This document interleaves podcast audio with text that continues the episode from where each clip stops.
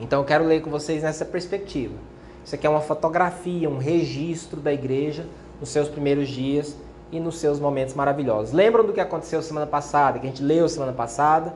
Eles receberam o Espírito, eles estavam lá esperando, juntos, fazendo o que Jesus mandou fazer, ou seja, nada, só ficar parados em Jerusalém, esperando. E o que eles faziam? Eles oravam, estavam sentados, reunidos, orando, e de repente o Espírito veio sobre cada um deles e eles começaram a falar em outras línguas, as pessoas vieram ver o que estava acontecendo, cada um deles falava em línguas exaltando o Senhor, em línguas diferentes. Alguns zombadores começaram a dizer: ah, eles estão tudo bêbados, isso aí é vinho. E aí, por causa dessa zombaria, eu acho isso muito interessante, foi por causa da zombaria que Pedro se levanta para defender, para dizer: não, não é o que está acontecendo aqui, ninguém está bêbado, são nove horas da manhã, o que está acontecendo aqui é o que o profeta Joel falou. E aí ele faz aquele sermão, e aí o que acontece é o que está aqui no versículo 41. Os que aceitaram a mensagem foram batizados, e naquele dia houve um acréscimo de cerca de 3 mil pessoas. É óbvio que eles não foram batizados de imediato, né? É óbvio que eles aceitaram a palavra, se arrependeram, creram, e aí houve o batismo. Mas naquele dia houve um acréscimo de cerca de 3 mil pessoas. Por que, que houve um acréscimo? Porque eles aceitaram a mensagem creram naquilo que Pedro estava dizendo, naquilo que Pedro pregou para eles e se converteram. Aqui nesse momento nós estamos falando de judeus, todas essas pessoas eram judeus ou prosélitos, convertidos ao judaísmo. Todos eram pessoas que criam no Deus do Antigo Testamento, do que nós chamamos de Antigo Testamento, e que naquele momento Pedro disse para eles que Jesus, que todo mundo conhecia, sabia da história, era o Messias, era o Filho de Deus, o ungido que foi crucificado, mas ressuscitou. Lembre-se que a tônica da pregação dessa igreja no começo, o que eles pregavam, o que era a ênfase deles era o fato de que Jesus ressuscitou. Que Jesus havia morrido, isso era um fato bem conhecido. Mas aqui eles pregavam então a ressurreição. Então é nisso que essas pessoas creram. Elas creram que o Messias prometido no, na, na lei, nos profetas, já tinha vindo, não foi reconhecido, foi crucificado, mas sendo Messias, sendo o Filho de Deus, ressuscitou. Então, gente, tenta se transportar para esse momento, para esse contexto, e perceba o tanto que isso é revolucionário. Olha, esse Jesus que estava aqui até poucos dias andando entre nós, curando, pregando e tal, e que vocês crucificaram, ele é o Messias, é o, é o Filho de Deus ele ressuscitou em nós. E aí Pedro aponta para todos aqueles irmãos, ele, os demais apóstolos e todas aquelas 100 pessoas que estavam reunidas ali, irmãos de Jesus, as mulheres, aqueles discípulos todos. Pedro vai dizer: Nós somos testemunhas disso. Nós estamos aqui dizendo para vocês que ele ressuscitou, ele andou conosco e o que vocês estão vendo é o derramar do Espírito. Foi isso que esse pessoal acertou, aceitou, e a partir de então se tornaram seguidores. E aí é outra coisa interessante. A igreja, a princípio, ela era chamada, a gente vai ver isso no livro de Atos, ela era chamada de aqueles que seguem o caminho. É, não sei se vocês se lembram quando eu falei sobre Jesus como o caminho, que esse era o nome que a igreja se identificava primeiro, a princípio, os do caminho. Depois eles foram recebendo outros nomes, eventualmente receberam o nome de cristãos, que inclusive no começo não era um nome bonito, não era um elogio, era uma espécie de gozação, de zombaria. Né? Esses, esses seguidores de, de Cristo, esses pequenos cristos. É, outros nomes foram dados a eles, a seita dos nazarenos, isso vai aparecer no livro de Atos. Ou seja, eles eram vistos como uma seita do judaísmo, já que todo mundo no começo era judeu. Então era como se fosse um, uma facção, uma seita dos judeus, e que foi crescendo, mas depois, com o tempo, a gente também vai ver isso, foi começando a alcançar e a incorporar e a converter gentios. Quem são gentios? Todo mundo que não é judeu, ou seja, o resto do planeta, né? Até chegar na gente. Versículo 42. Aqui agora vai descrever a vida da igreja no começo. Eles se dedicavam. Essa palavra é importante. O que é dedicar? Dedicar é você colocar toda a sua energia em algo. É você focar em algo e fazer aquilo de todo o coração, com todas as suas forças. Qualquer coisa que Qualquer coisa para ser bem sucedida, para funcionar de verdade, nós sabemos que requer o quê? Dedicação. Para passar num, num Enem da vida, para passar num concurso, para entrar em forma, para aprender uma habilidade nova, qualquer coisa que você queira, se você de fato quer, você vai fazer o quê? Se dedicar. Relacionamentos exigem dedicação, sucesso na vida profissional, nos estudos, no que for, requer dedicação. Colocar a sua energia, fazer aquilo de todo o coração. Então aqui eles se dedicavam, se consagravam, se entregavam, se jogavam de cabeça. Em quê? E agora vem uma lista das coisas que essas pessoas se dedicavam. Ao ensino dos apóstolos. Essa palavra ensino no original, e no original aqui tem muita palavra interessante que eu venho falando com vocês. No original grego ela é didaquê, de onde vem a nossa palavra didático. Então, essa palavra se refere tanto ao, ao verbo, à ação de ensinar. Então, eles se dedicavam àquilo que os apóstolos estavam ensinando o tempo todo, como também se requer ao conteúdo, aquilo que eles ensinavam. E o que é que os apóstolos ensinavam, gente, no começo? Muita gente hoje lê isso aqui, o ensino dos apóstolos, fica tentando, tentando achar coisa que não existe, sabe? Tentando. O que, que era o ensino dos apóstolos? Eles faziam, é, eles, eles abriam a Bíblia que eles tinham, que era o que nós conhecemos como Antigo Testamento, e explicavam o Antigo Testamento à luz de Cristo. Eles mostravam que tudo que Jesus tinha feito, tudo que eles tinham visto, testemunhado. Lembre-se que quando a gente começou a ler esse livro, Atos capítulo 1, versículo 1, Lucas, o escritor, vai dizer o quê? Eu escrevi o primeiro livro, que é Lucas, o Evangelho, a respeito de tudo que Jesus começou a fazer e a ensinar. E aí eu disse para vocês que Atos vai ser sobre o quê? Sobre o que Jesus continua a fazer e a ensinar. Só que agora, não mais ele em pessoa, mas ele através dos seus discípulos. Como ele prometeu. Lá em João, no final do Evangelho de João, você vê naquele discurso final ali, Jesus dizendo para os discípulos: Olha, eu vou, mas eu não vou deixar vocês órfãos, eu voltarei para vocês. E ele fala: Voltarei que jeito? Eu vou enviar o Consolador, o Espírito, que vai estar em vocês. Ou seja, o que Jesus está dizendo para os discípulos, isso foi antes dele morrer, ele está dizendo assim, ó, vocês estão tristes porque eu estou dizendo que eu vou para o Pai e tal, mas na verdade é um ótimo negócio para vocês. Porque hoje eu estou com vocês. A partir do momento em que o meu espírito for derramado, eu estarei em vocês. Eu e o Pai viremos e faremos morada em vocês. Que é outra coisa revolucionária, louquíssima que a gente se acostuma, que a gente, ah, é, o Espírito Santo está em nós e tal. Mas é, Jesus vira para os discípulos e fala, ó, oh, hoje eu estou andando com vocês, estou aqui. É como nós aqui, né? Estamos juntos uns com os outros, fisicamente.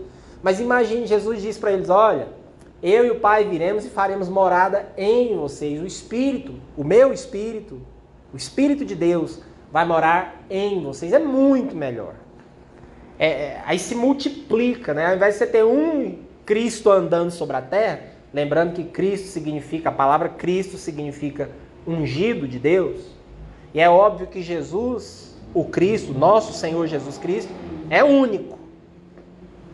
Mas, num certo sentido, todo aquele que nasce de novo, que crê em Jesus e que se torna morada do Espírito, também é um Cristo. No sentido de que você é ungido. Vocês estão entendendo? Nós não somos o Cristo, mas nós somos Cristos.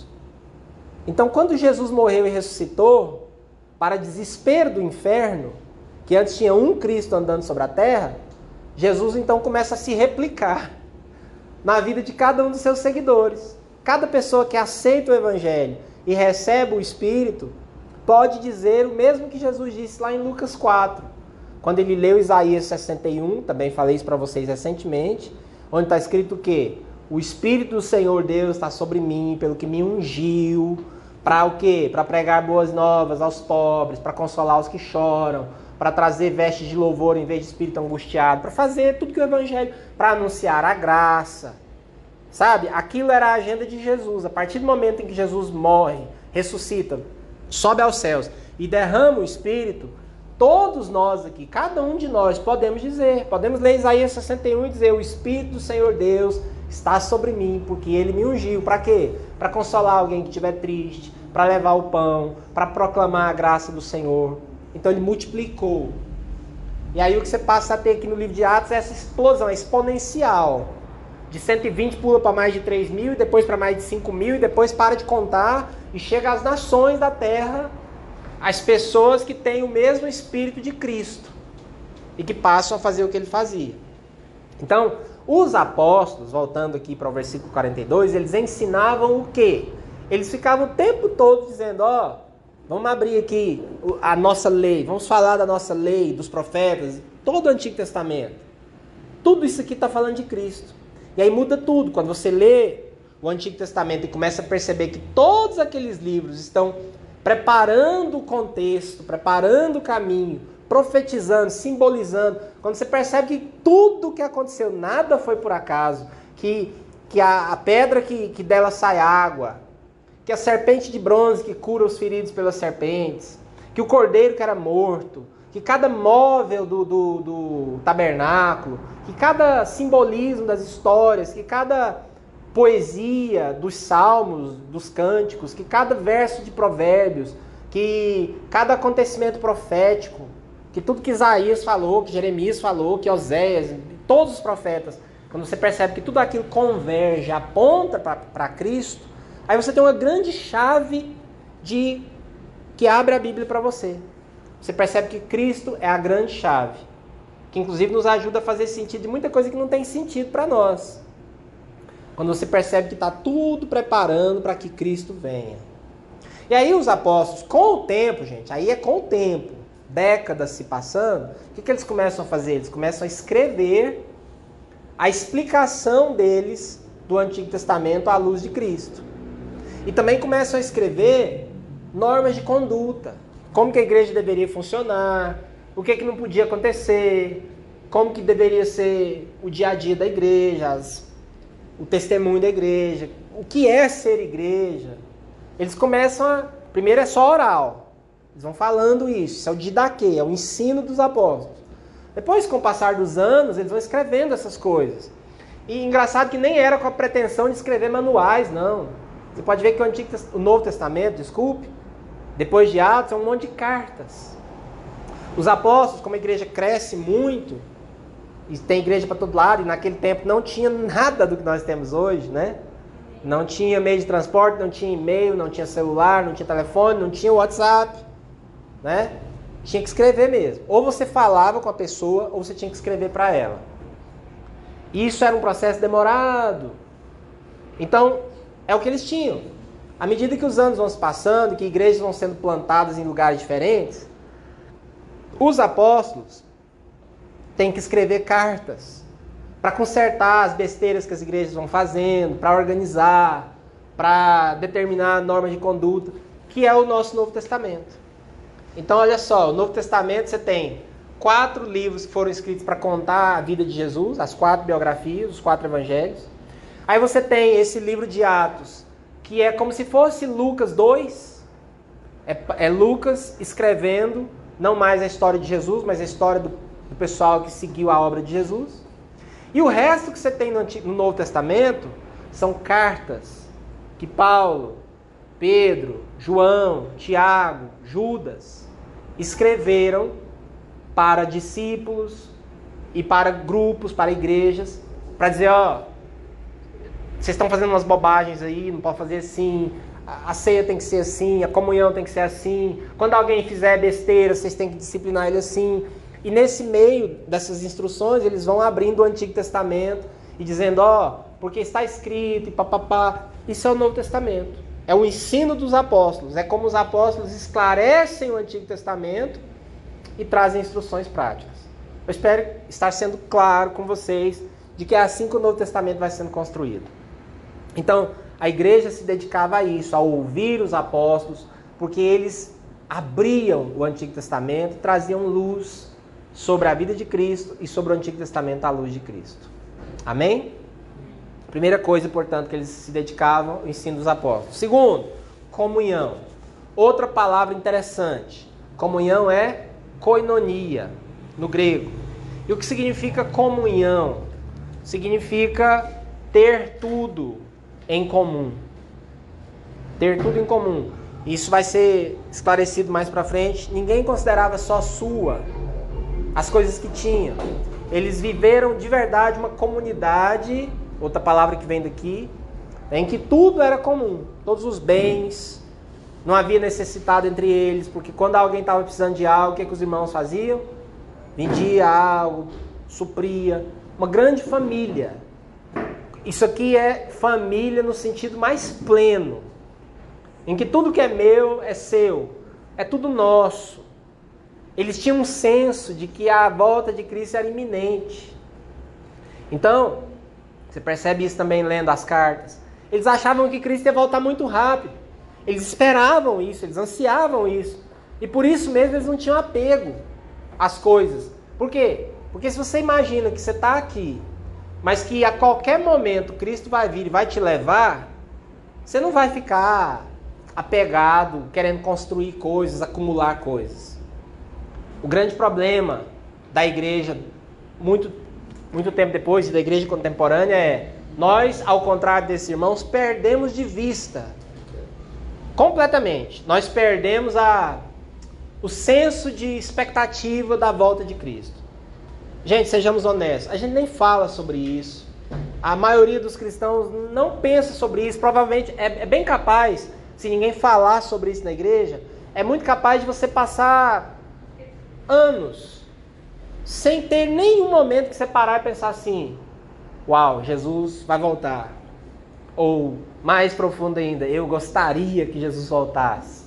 Aquela oraçãozinha, né? Maranata, vem Senhor Jesus. A gente, pode, a gente passa anos sem pensar nisso. Essa é uma verdade. Então, por falta desse senso de que a gente vai para o céu, por uma ilusão de que a gente tá, a gente quer fincar raízes aqui, a gente quer construir, acumular, conquistar, é que a gente perde também o senso de comunidade. Porque nós queremos, né, é o que a nossa sociedade consumista, acumuladora quer. Acumular bens, crescer, prosperar, sem se importar com o próximo. Mas essa comunidade aqui, essa, essa igreja, eles viviam realmente o sentido mais pleno da palavra comunhão, comunidade. Se dedicavam também ao partir do pão. E aqui essa expressão tanto vai representar refeições em comum que eles comiam juntos o tempo todo, estavam sempre juntos, portanto faziam refeições juntos, como também vai apontar para a ceia do Senhor, que Jesus falou para eles fazerem sempre. Então eles faziam isso o tempo todo. Eles partiam o pão é, e, e, lembravam né, do, do sacrifício de Jesus por eles. Outra coisa, as orações. Oração era uma prática diária, constante, era algo que eles se dedicavam. É outra coisa que a gente precisa refletir. Se dedicar à oração. Ser uma coisa que você, como eu já disse, dedicar é botar energia, é não deixar passar um dia sem fazer, é fazer daquilo uma prioridade. Assim como um atleta, por exemplo, um atleta para ser atleta de ponta, para ser um vencedor, ele tem que fazer o que ele faz todo dia. Não tem chuva, não tem sol, não tem frio, calor, não tem, não tem nada, não tem feriado. Um atleta que quer realmente ser um atleta de ponta, ele se dedica. Se dedicar à oração é isso. É não ter dia, não ter. É você realmente fazer um propósito de que você não vai deixar passar um dia da sua vida sem orar, sem entrar na presença do Pai, sem entrar no lugar secreto e falar com Ele, como a gente tem falado tanto, né? Eu tenho tentado falar bastante com vocês sobre isso. E temos tentado fazer disso uma prática na nossa vida. Se dedicavam às orações. Você tem se dedicado à oração na sua vida? Eu quero desafiar você a isso. Quero te perguntar: você tem se dedicado a orar? Você se conforma em, em acordar, trabalhar, viver um dia e dormir sem orar? Ou com uma vidinha de oração é, raquítica? Você está, minha irmã, meu irmão, é, preocupado, dedicada, dedicado em orar mais, em, em, em ter mais intimidade com Deus? Eles faziam isso. Todos estavam cheios de temor. Outra palavra que eu quero destacar aqui: O que é temor? Que é uma expressão que aparece na Bíblia toda, várias vezes. Temor de Deus, temor do Senhor. E aqui nesse texto ele aparece várias vezes essa coisa do temor. Não é ter medo de Deus. Aquele medo que te faz fugir de algo ou de alguém. Mas é um. É, a gente precisa de várias palavras e metáforas para entender isso. É um senso de da grandeza de Deus, da reverência que é devida a Ele. Sim, há um, um, aspecto de medo, mas não o medo que te faz correr, sim aquele medo respeitoso de que Deus não é um qualquer. Ele é Deus, Ele é o Senhor. Eu já faz muitos anos que eu uso uma metáfora de dois animais para falar sobre isso. Imagine dois aspectos do temor. Imagine que você está diante de um leão. É, um leão não é um animal que você. Se você soubesse que tem um leão ali, por exemplo, não é um animal que você ia chegar lá, ah, um leão, um gatão desse tamanho, né? E que você sabe que é chamado de o rei dos animais, um, um, um felino que, que. um felino que derruba um, um grande mamífero com as garras, com os dentes. Um animal que é temível, que é feroz, que é fortíssimo, que é veloz, que sobe em árvores. Você você não olharia para um leão assim de qualquer jeito. Você imagina que se você estiver andando e se deparar com um leão, você vai derreter. Eu derreteria, eu ficaria, eu não sei nem como reagiria. Então, inclusive leão é um, dos, é um animal que, que na Bíblia é um dos nomes de Jesus, né? Ele é apontado como leão da tribo de Judá. Então, animal que fala de majestade, de poder, de força. É um ser que diante dele você não se porta levianamente. Você não chega no leão e dá um tapa na juba dele e fala: "E aí, meu chapa?". Você não faz isso, né? Você teme. Mesmo que o leão seja seu, mesmo que você tenha criado ele desde pequenininho, você sabe do poder daquele animal. Então, esse é um aspecto de temor. É quando algo é tão grande, é, isso é só uma metáfora, muito pobre, inclusive, como toda metáfora é, principalmente para falar de Deus, mas só para te falar que é algo que, que é grande demais. Porque se o nosso Deus é o Deus que a gente lê na Bíblia, o Deus cuja voz faz tremer as montanhas, o Deus que criou tudo com a sua palavra, o Deus que pode desintegrar o universo se ele quiser, tem poder para isso. Se Deus é tudo isso, você não se porta levianamente diante dele ou no seu comportamento com ele. Só que tem um outro animal que eu quero oferecer aqui para você para explicar um outro aspecto do temor. Não estou falando de Deus, não. Estou falando do que é o temor. Primeiro aspecto é essa coisa do respeito a algo que é grande, que é poderoso, que é assustador, que é muito maior do que eu. Amém? Agora tem um segundo animal que mostra um outro aspecto do temor, que é de algo que é muito delicado. É o oposto. E esse animal é um beija-flor. Eu sou apaixonado por beija-flor. É, é um bicho muito lindo que você não vê ele toda hora. E quando ele aparece, eu particularmente, quando eu vejo um beija-flor, eu paro para olhar. Porque é lindo demais, né? É pequeno, é delicado. E é um animalzinho que quando você se mexe, ele vai embora. É algo lindo, maravilhoso, que você quer por perto, que você quer olhar, mas que ele não, não, ele não se presta ao nosso controle. E ele é muito delicado. Eu tive uma experiência alguns anos atrás, quando eu estava dando aula de inglês para uma pessoa num condomínio muito chique em Goiânia. E essa minha aluna ela mora numa casa de três andares, toda cheia de vidros, uma casa incrível, com elevador, com piscina no meio da sala, aquela coisa toda. Eu estava lá dando aula para ela um dia e, e, a filha dela me pediu para tirar o carro que estava bloqueando o carro dela. O carro ficava assim debaixo da casa. Eu tinha posto meu carro atrás do, carro dela. E quando eu fui tirar o carro, é, eu passei assim, tinha um beija-florzinho daqueles verde azulado, né? Que estava caído na frente do meu carro, como morto. Caído com. Eu peguei ele, fiquei penalizado quando eu vi, eu peguei ele, estava tava morto. E eu já fui pro carro, porque ela tava com pressa de sair, sentei no carro, botei ele no meu colo, o biquinho dele tava é, torto, biquinho longo dele tava torto na ponta. E ela falou: Ah, isso acontece o tempo todo aqui, como a casa é toda de vidro, e tem plantas lá dentro, e flores, eles vêm voando e pá no vidro e cai. Ela disse que já tinha acontecido várias vezes. O que eu achei muito desagradável de escutar. É...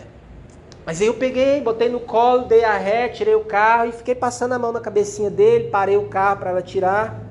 Aí eu peguei o bico dele, dei uma desentortadinha, estiquei o bico dele. O bico é flexível na ponta, é uma espécie de cartilagem. E, e fiquei falando com ele. Falei: Não, não morre não, por favor, levanta, acorda. E ele tá lá. Aí ela tirou o carro, eu engatei a primeira e fui colocando o carro de novo na garagem. Quando eu parei meu carro, escutei um zumbido. Zum, e o beija-flor ficou parado na minha frente. Flutuando daquele jeito, bem na minha frente, entre mim e o volante. Eu fiquei imóvel. Desliguei o carro, meu vidro estava aberto um tanto assim. Ele saiu pelo vidro e voou para longe. Eu fiquei super feliz, porque ele se levantou, ressuscitou e saiu voando. Mas para minha surpresa, ele foi, subiu na árvore lá longe, daí ele voltou pousou no meu vidro e ficou me olhando e mexendo a cabecinha. E naquele momento eu estava diante de uma coisa tão bonita, tão inacreditável. Eu sei que vocês devem estar pensando assim, mas que história que o Onésimo está contando. Eu tenho fotos. Eu te mostro depois. Eu não preparei, mas eu tenho fotos, porque quando ele pousou, eu peguei o celular, assim, em câmera lenta, botei na câmera, tirei a foto. Ele estava aqui do meu lado. Tirei algumas fotos dele Daí eu fui com a minha mão e falei para ele, falei, posso pegar em você? Eu conversei com ele, gente. E ele ficou imóvel e eu pus a mão na cabeça dele, eu tenho fotos para provar. Eu fiz, eu fiz carinho na cabecinha dele, ele me olhando assim. Aí acho que ele pensou consigo, já deu, já te agradeci, muito obrigado. Foi embora. Eu tenho umas quatro fotos desse momento, foi uma das coisas mais inacreditáveis que eu já vivi. Você pode achar que a história é, é bobagem, é ridículo, para mim foi um momento foi uma espécie de, de, de teofania. Eu, eu fiquei louco com aquilo. E eu, eu mostro para vocês depois. Tá ali no meu computador. E eu, é, eu fiquei louco de alegria porque eu tinha, eu consegui resgatar o bichinho e tal, mas sobretudo porque ele voltou para agradecer. Mas o meu ponto aqui é, eu não podia fazer movimentos bruscos. Eu sabia que se eu fizesse um movimento brusco ele voava. Então eu me portei com o máximo de temor, de cuidado. Eu queria que ele ficasse ali perto. Eu não queria que ele fosse embora. E por isso eu mudei o meu comportamento. Eu fiquei pa... e aquele passarinho daquele tamanhozinho me fez ficar parado, imóvel. Eu pedi por favor para tirar a foto, eu me movimentei em câmera lenta. Percebe? Esse é outro aspecto de temor. É quando você está diante de algo que é tão delicado, que é tão bonito, que é tão sagrado, que é tão raro, que você muda seu comportamento, que você não quer perder aquilo. E assim é a presença de Deus. Se você já teve algum momento na sua vida em que você sentiu que Deus. Eu sei que Deus está em todos os lugares o tempo todo. Mas eu estou falando de quando Deus se manifesta em algum lugar. Quando você percebe que Deus chega num lugar de um modo diferente. Você, você não fica de qualquer jeito. Se você percebe o toque de Deus, o seu comportamento muda. É como estar diante de um beija-flor. Você pode usar outra metáfora. Você pode pensar, por exemplo, na ideia de você pegar um recém-nascido, que é outra coisa que é super frágil, completamente indefesa. Mas se você já pegou um recém-nascido nas mãos, você sabe o que é temor. O medo de deixar aquele bebê cair, de pegar de mau jeito, de assustá-lo. Você pega com temor. Então são dois aspectos diferentes do nosso temor a Deus. O primeiro é saber que Ele é o que a Bíblia diz em alguns momentos, um Deus grande e temível, fogo consumidor. Deus, o Senhor do universo. Mas por outro lado, cuja presença é tão delicada, tão bonita, tão sagrada, que você quer perto de você e por isso você muda o seu comportamento. Isso são metáforas que eu que eu é como eu vejo o temor. Tá? Isso é meu, isso não está na Bíblia. mas é só para tentar te explicar um pouquinho do que é o temor do Senhor, que a Bíblia diz que é o princípio da sabedoria. Sábio é quem teme ao Senhor. E é um dos aspectos, eu também já falei para vocês sobre isso, não sei se vão lembrar, mas um dos aspectos do espírito que estava sobre Jesus, que Isaías fala, o espírito de temor do Senhor. Ou seja, pessoas cheias do espírito, elas têm temor do Senhor. Elas são pessoas que, que pesam suas palavras, suas atitudes, sua postura, porque sabem que, que estão diante de um Deus que é um leão e que é também um beija-flor, que é poderoso, temível, mas que é também delicado. Tudo isso que eu falei para vocês e muito mais, né? Então eles estavam cheios de temor. E muitas maravilhas e sinais eram feitos pelos apóstolos.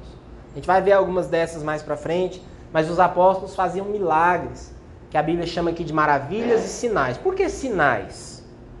Interessante esse nome, sinais, para os milagres, para os prodígios.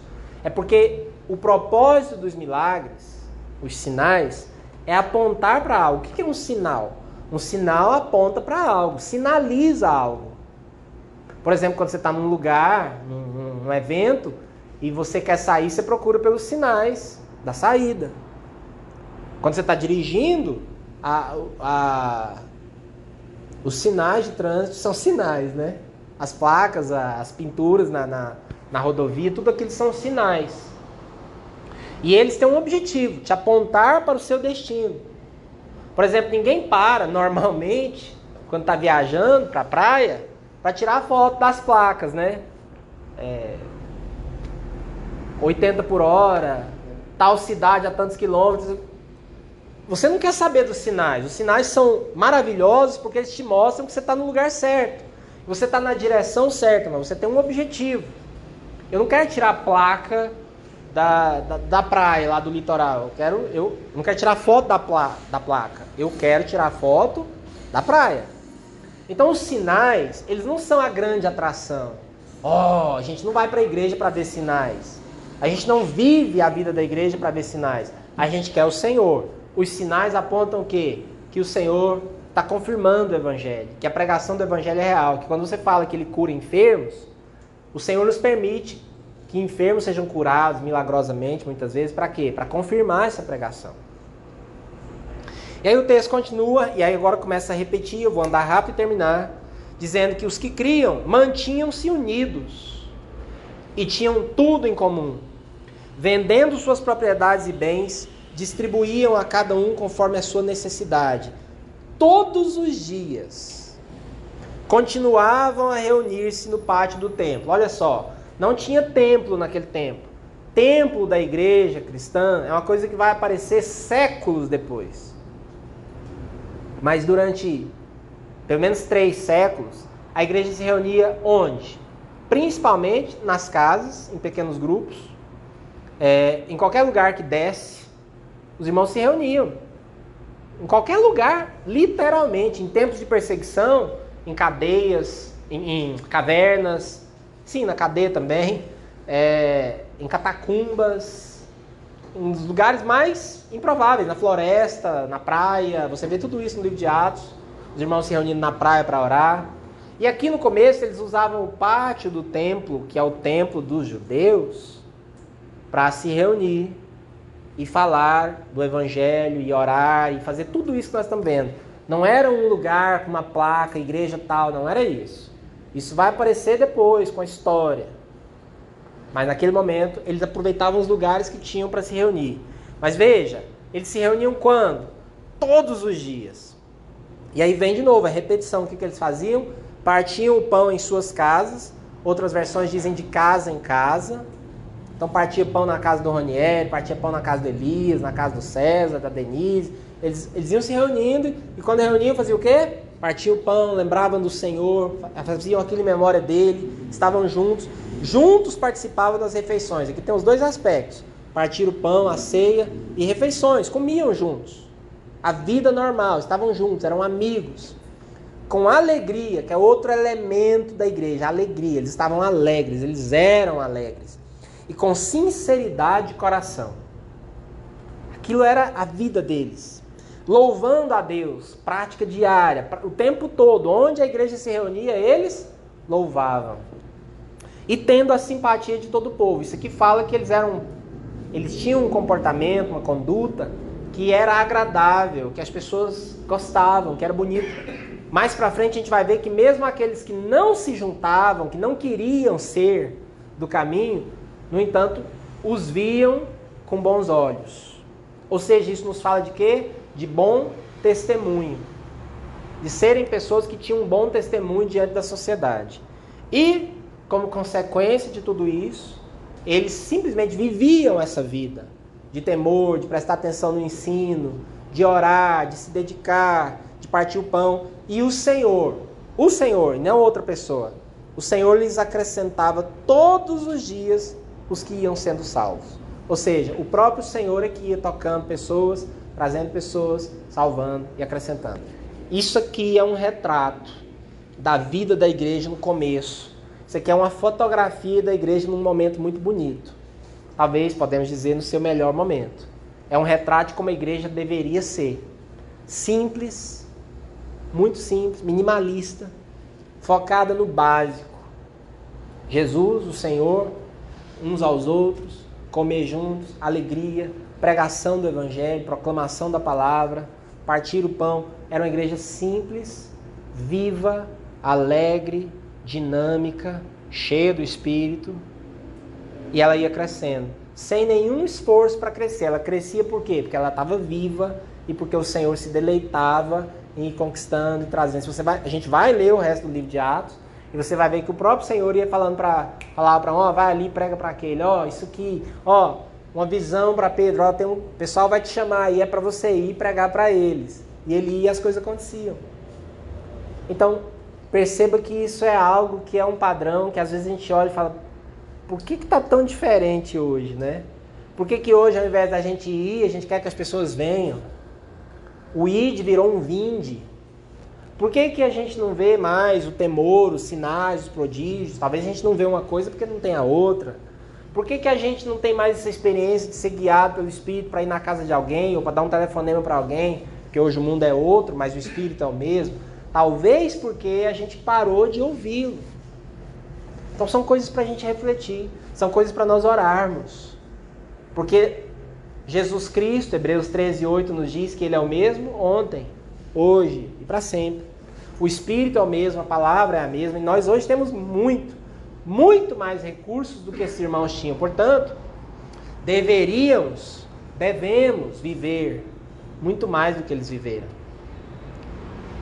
E esse é o anseio do meu coração, e eu espero que você tenha percebido que esse é o sonho de Deus, uma igreja assim, e que esse é o sonho de Deus para cada um de nós.